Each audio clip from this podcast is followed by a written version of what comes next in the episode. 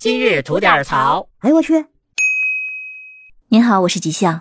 近日，杭州跳桥救人的小伙子婉拒了政府和社会捐赠的房产和几十万块钱，而再次登上了热搜。那对于这件事情的始末呢？可能有些朋友不太了解，我先简单介绍一下。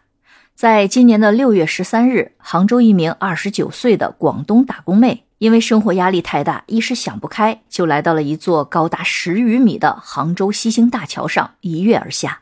而幸运的是呢，外卖小哥彭清林正好路过此处，和一些路人们一同发现了异常。那在看到落水的女子还有求生的意愿之后，这位外卖小哥战胜了心中的恐惧，也一跃跳入了钱塘江中，最终将落水女子救上了岸。那警方呢，随后赶到，将两人送进了医院。女子身体未受重伤，而彭清林却因为从高处坠落，出现了胸椎压缩性骨折，目前仍在医院就医。那事后被救女子在得知彭清林的状况之后呢，满怀感激地说：“我当时意识还在，但是自己的身体已经开始往下沉了，没想到有人会跳下来救我。那小哥把我从阎王手里抢了过来，我很感激他，他是给我新生命的人。幸好他没事，不然就算救了我，我这辈子也活不下去的。”而对于我们这位救人英雄，杭州当地的公安为其授予了一等治安荣誉奖章。杭州市见义勇为基金会授予其“见义勇为积极分子”荣誉称号，奖金三万元，并且美团外卖平台授予小哥“先锋骑手”的称号，并颁发了五万元的奖励，表彰骑手的见义勇为。另外，美团还为他申请到了免费上大学的名额，帮助彭清林可以提升自己，未来可以得到更好的发展。而且，杭州的站点还将他纳入了储备站长的名单。不但如此，彭清林的老家张家界桑植县的县长也来慰问他。不但授予彭清林“张家界好人”的荣誉称号，还有十万块钱的慰问金之外，还赠予了现房一套。而桑植县当地的企业家们也送来了十多万的奖励金。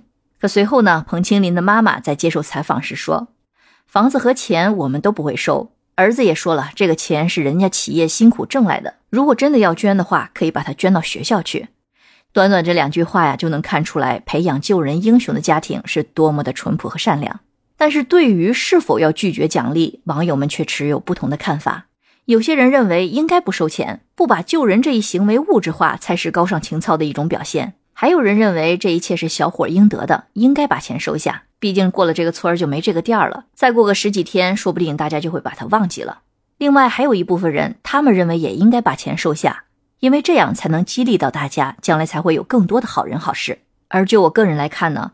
我既十分敬佩彭清林敢于从十多米的桥上跳水救人，也很敬佩他们不收取物质奖励的这种高尚的情操。但我个人还是支持彭清林收下这些奖励的，因为在我们见过太多的老人扶不扶、座位让不让，甚至还有在珠峰救人损失无人承担的这些事情后，大家更希望看到的是老有所获、恩有所感，所有的善意付出都能得到或多或少的正向回馈。所以，这个奖励看似是奖给了彭清林，其实他更像是奖励给了一种社会风气。而且呢，我也希望彭清林和他的家人们不要被网络上一小部分的键盘侠们道德绑架，因为即使接受了馈赠，你也依然是英雄。好了，那今天就先聊到这里。想听新鲜事儿，您就奔这儿来；想听精彩刺激的故事，可以关注我们的左聊右侃专辑。期待您的订阅和评论，回见。